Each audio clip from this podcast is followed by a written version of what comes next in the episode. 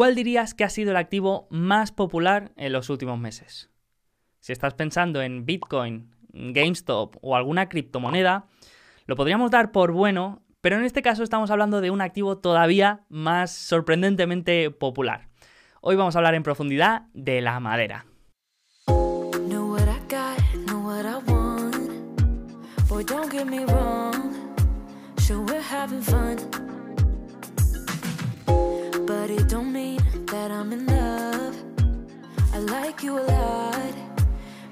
Lumber prices could be at a new record high. Surging lumber prices on the crazy high lumber prices. El precio de la madera se encuentra en máximos históricos. Desde abril de 2020, la madera ha subido más de un 260%, convirtiéndose así en uno de los activos que mejor lo ha hecho en el último año. Para que luego digan que el dinero no crece de los árboles. Mientras que mil pies cuadrados de tablones de madera se encontraban en niveles de entre 300 y 400 dólares antes de la pandemia, actualmente se encuentran por encima de los 1000 dólares. Esto ha hecho que la madera se haya convertido en un activo caricaturizado en la comunidad inversora y que podamos encontrar infinidad de memes, vídeos en TikTok y conversaciones muy interesantes alrededor del precio de la madera. En este episodio analizaremos cómo funciona la industria de la madera, veremos algunas de las posibles causas de este aumento de precio y las posibles consecuencias y grandes ganadores de esta situación. La madera es uno de los materiales que más ha utilizado el ser humano a lo largo de la historia. Prácticamente desde que empezamos a poder utilizar herramientas y manipular materiales, la madera ha ido siempre junto al ser humano ya sea por su abundancia, su facilidad de recolección o su variedad de usos, la madera siempre ha estado con nosotros y nos ha permitido desde construir viviendas hasta crear el papel que utilizamos. De hecho, la madera ha sido la primera industria de Estados Unidos y un pilar fundamental de la evolución de Norteamérica y su economía. A finales del siglo XIII, en el descubrimiento de América por parte de las colonias británicas, Europa sufría una tremenda escasez de madera. Con el descubrimiento de este nuevo continente, se dieron cuenta que habían encontrado una tierra muy rica en bosques y con una calidad de madera muy alta. Esta demanda de madera al otro lado del océano fue una de las principales razones que motivaron a los británicos a establecer sus colonias en América y crear así la primera industria en desarrollarse del continente. Pero esto no solo consiguió atraer a los colonos británicos, sino que históricamente ha sido uno de los pilares económicos del nuevo continente, algo que todavía cogió más impulso con la revolución industrial y la llegada de la energía de vapor. Aunque la máquina de vapor supuso una revolución para muchas industrias, para la de la madera supuso un antes y un después. El proceso de tratado y manipulación de la madera cambió por completo, y mientras antes se realizaba gran parte del proceso con herramientas manuales, gracias a la máquina de vapor se consiguió mejorar este proceso de tala de árboles y transporte para hacer de esta manera un proceso mucho más rápido, eficiente y seguro. Pero no solo se mejoró la manera en la que se procesaba la madera, sino que con la llegada de la revolución industrial y la construcción de toda la red de ferrocarril a lo largo del continente, la demanda de madera solo hacía que aumentar. Actualmente la madera es utilizada para la construcción de viviendas, infraestructura, para la generación de energía y para todo tipo de productos inmobiliario. Hoy en día todo lo que hay alrededor de la madera supone un 4% de la economía mundial, es decir, unos 3 billones de dólares a nivel global. Aquí incluiríamos toda la actividad de plantación y cuidado de bosques, la del talado y transporte de árboles, el tratado y manipulación y finalmente la creación y venta de productos finales. Los mayores productores de esta materia prima son Estados Unidos, Canadá, China y Brasil. Solo en Estados Unidos la industria de la madera emplea a unas 500.000 personas de forma directa y a día de hoy Estados Unidos es el mayor productor y consumidor de madera del mundo.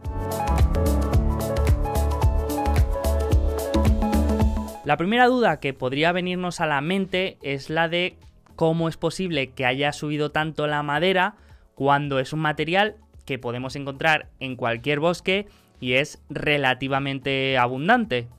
Bueno, pues eso tiene su explicación. Así que primero vamos a intentar entender cómo funciona la industria de la madera y cómo llega desde el bosque hasta las estanterías de IKEA o de cualquier otro comercio. En primera instancia tendríamos a los propietarios de las tierras, los que tienen el real estate, digamos. Estos serían los encargados de cultivar, cuidar y proteger los bosques para asegurarse de obtener la mayor cantidad y calidad de madera por espacio disponible. En Estados Unidos, el 90% de estas tierras están en manos privadas y de estas un 65% está en manos de familias y de personas individuales. El resto en manos de empresas y REITs. Una vez los árboles están preparados para su tala, entran las empresas de cosecha y transporte. Estas empresas disponen de maquinaria pesada para talar árboles de gran tamaño, eliminar el ramaje, cortar troncos en medidas más transportables y llevarlos hasta las plantas de procesamiento o plantas de venta directa como fuente de energía. Allí entra el siguiente actor, que son las fábricas, las plantas y aserraderos que es donde se transforman estos troncos en láminas, tablones y paneles preparados ya para su uso final. En este paso se elimina todo el corcho del tronco, se limpia bien la superficie, se le aplica un tratamiento y se apila y se transporta directamente a los grandes comercios o a otros procesadores que utilizan esta madera para hacer productos finales. Así que como veis, cuando hablamos de la madera, tenemos que diferenciar entre la madera en crudo, digamos, que sería la que podríamos encontrar si fuéramos al bosque con una sierra y cortáramos un árbol, y por otra parte, la madera tratada, que es lo que se conoce en inglés como el lumber. Esta madera procesada es la que se utiliza en la construcción y a nivel más industrial. Y no es más que la madera en crudo después de todo este proceso de tratamiento y de manipulación. En este caso, cuando hablamos de los incrementos desorbitados de precio, estamos hablando de la madera de construcción, la madera procesada, la madera tratada, y no la que encontramos en el bosque. Este es un detalle importante. Y aunque ya no estaremos hablando de una materia prima 100% estructural, el comportamiento en el mercado es exactamente igual que el de cualquier otra materia prima, y el precio se determina por el equilibrio entre la oferta y la demanda. En este caso, este aumento lo podemos explicar por una combinación de factores que han provocado, por una parte, un impacto en la oferta en dirección negativa, es decir, se ha producido menos madera, por lo tanto, el material se ha convertido en un material más escaso y por el otro lado, otros factores que han provocado un impacto en la demanda, aumentándola y haciéndola más deseada. Es decir, que nos hemos encontrado en un mercado que ha pedido más madera, pero que se ha producido menos. Algo que puede parecer contraintuitivo, pero que tiene su explicación. Como en prácticamente en todas estas historias de aumentos de precio desorbitados, no existe un solo motivo o una sola explicación de este comportamiento, sino que más bien suele ser un conjunto de factores. Uno de esos factores que han afectado a la demanda quizá de manera contraintuitiva, es la pandemia. Y es que el hecho de estar confinados en casa y que no pudiéramos gastar en muchas otras actividades como restaurantes, viajes y ocio, ha supuesto un aumento de personas llevando a cabo renovaciones en casa, manualidades y proyectos de bricolaje. Durante la pandemia, muchos han aprovechado esa restricción de movilidad y disponibilidad de tiempo libre y dinero para mejorar sus terrazas, jardines y comprar muebles que necesitaban para trabajar desde casa. Como prácticamente todo el mundo se encontraba en la misma situación al mismo tiempo, el inventario de madera en las tiendas se agotó de manera rápida y los precios empezaron a subir.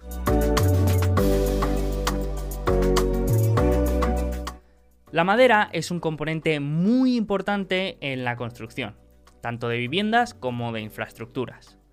La madera es relativamente más ligera que otros materiales. Su peso es inferior a 500 kilogramos por metro cúbico, lo que supone una ventaja frente a los 2.000-2.500 del hormigón armado o los 7.800 del acero. Sin embargo, su eficacia para fines estructurales es muy similar a la del acero, por lo que la madera permite construir estructuras muy resistentes. De hecho, se ha demostrado que los edificios con estructuras de madera, como las pagodas japonesas, tienen unas propiedades elásticas que permiten absorber fuertes aceleraciones y choques de compresión como los que se dan en un terremoto.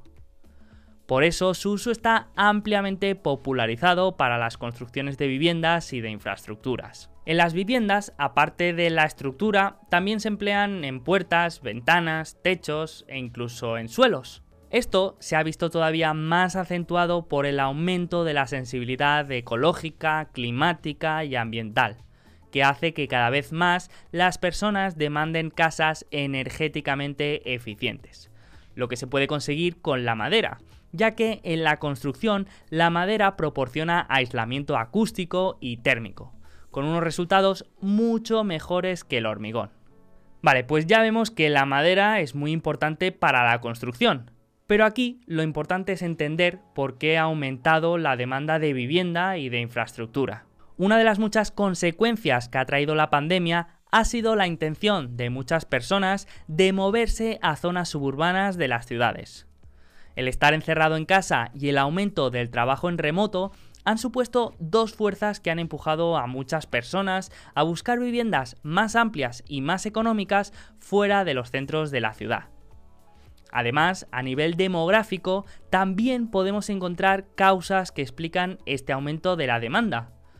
Uno de los mayores baby booms de la generación millennial se produjo entre 1988 y 1992.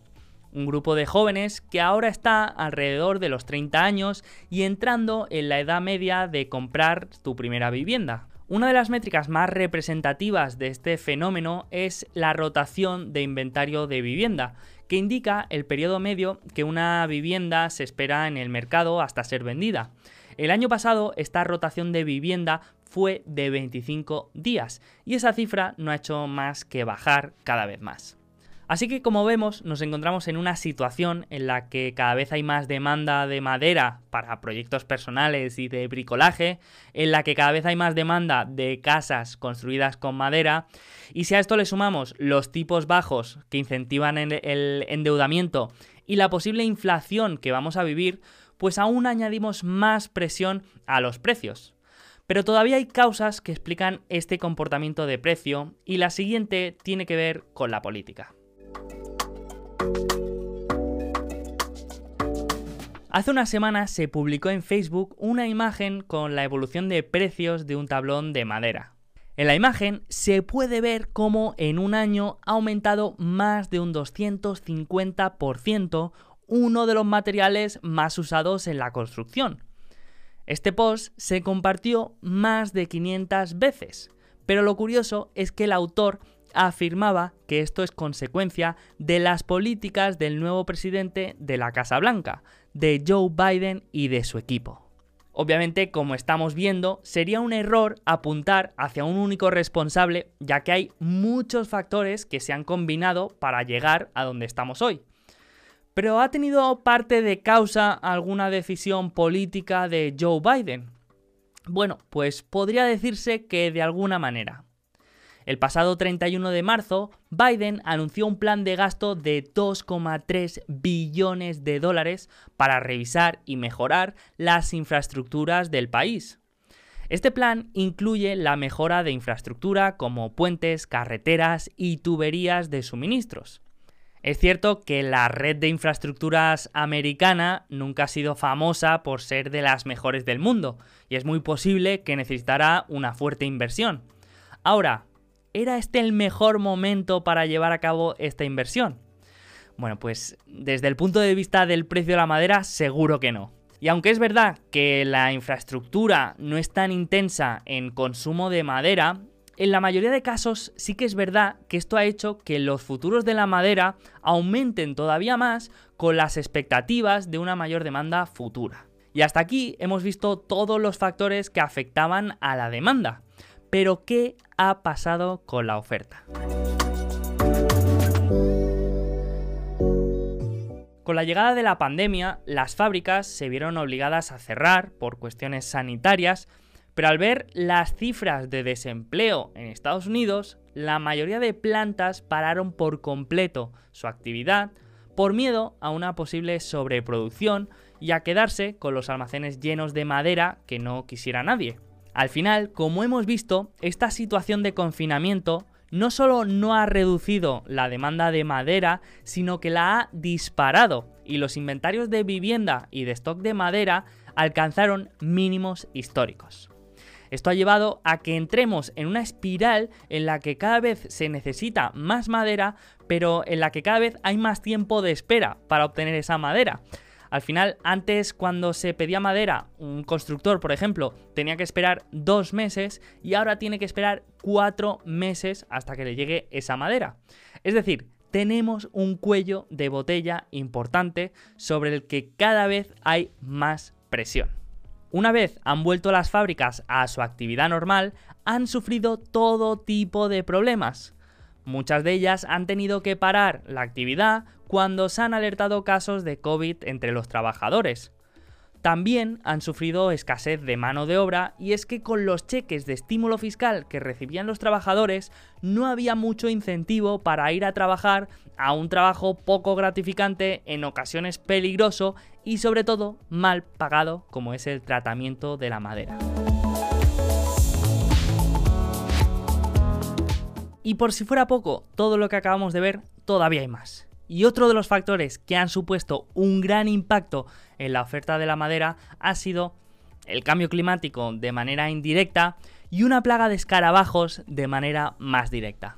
Desde finales de los 90, los inviernos más cálidos han hecho que los escarabajos de montaña se extiendan de manera imparable por la provincia canadiense de British Columbia, atacando más de 44 millones de acres, lo que serían cuatro veces la superficie de Suiza.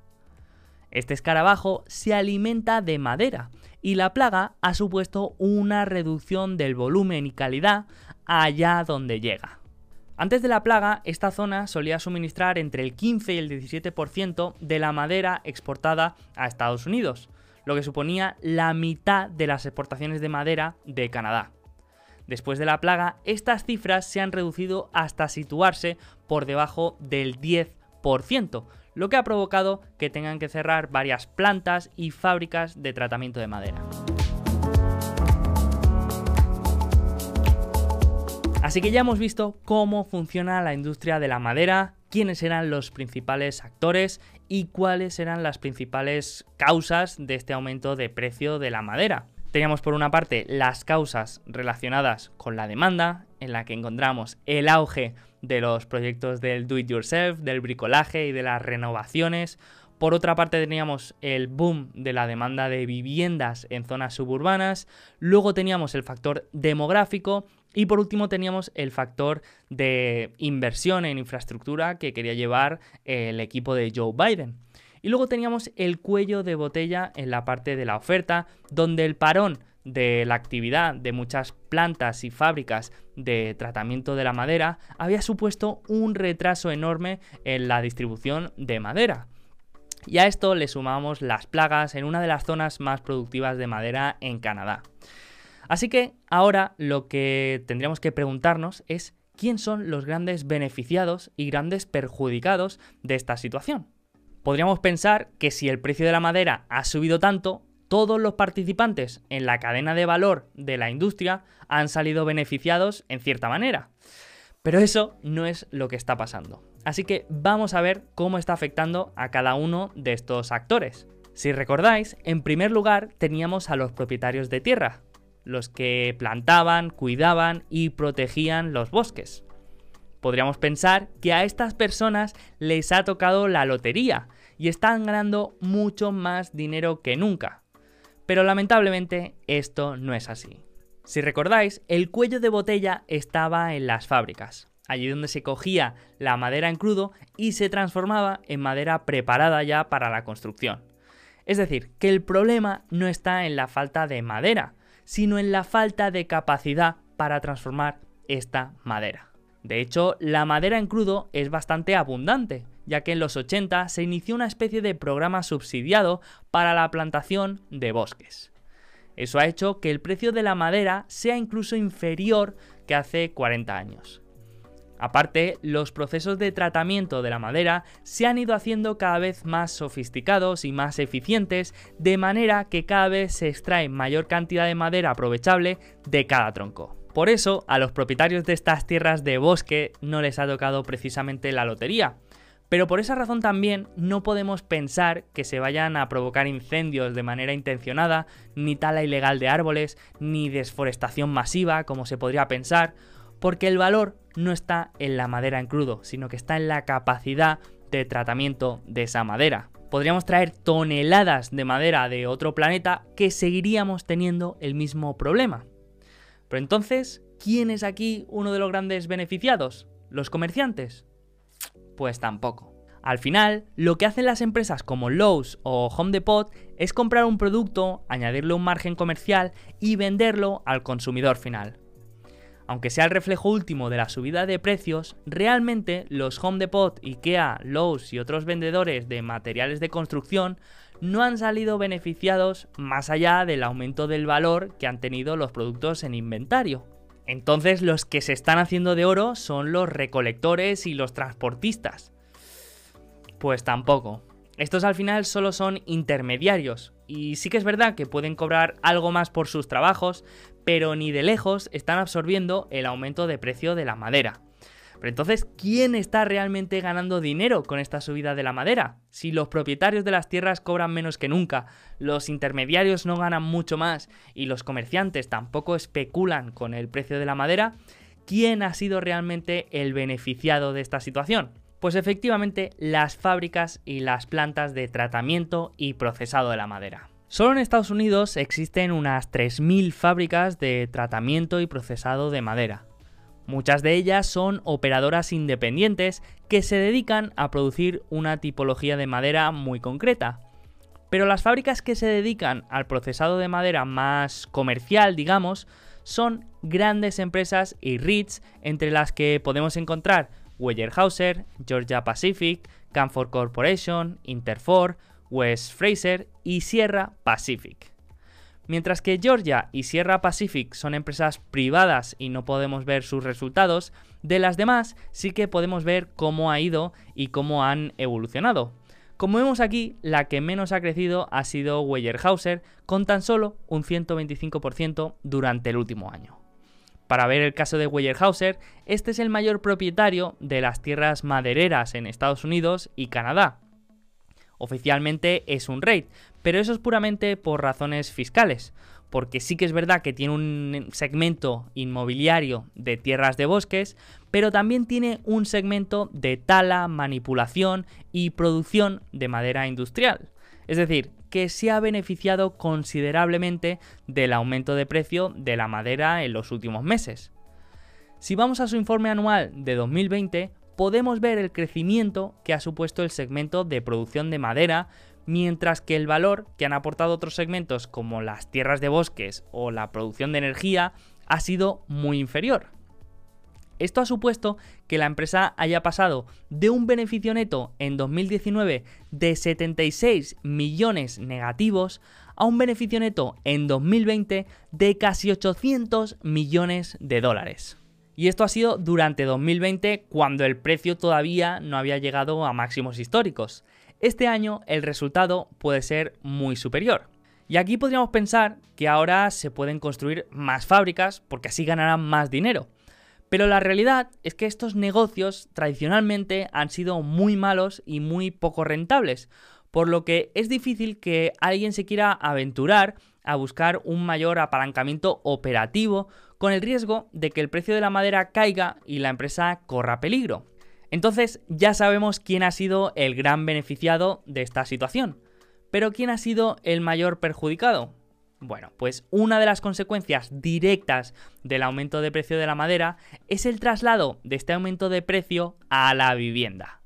Se calcula que de media una vivienda cuesta hoy en día entre 30.000 y 35.000 dólares más derivados de este aumento del coste de la madera. Por lo tanto, aquí los claros perjudicados han sido los compradores de vivienda o los interesados en comprar una vivienda que para adquirir una de estas viviendas van a tener que pagar entre un 5 y un 10% más por la misma vivienda que antes de la pandemia. Así que ya hemos visto cómo funciona esta industria, quiénes eran los principales actores, algunas de las causas que explicaban este aumento de precio y quiénes eran los grandes beneficiados y perjudicados de esta historia. Lo único que no he mencionado son las constructoras y es que aquí tenemos un caso especial y muy interesante que si queréis lo podemos comentar otro día y hacer otro vídeo como este. Así que si te ha gustado este vídeo y quieres que hagamos otro hablando en profundidad de la industria de la construcción, pues házmelo saber, déjalo en los comentarios y yo me pongo manos a la obra. Así que nada más, espero que te haya gustado, muchas gracias por estar ahí y que tengas una feliz y una rentable semana.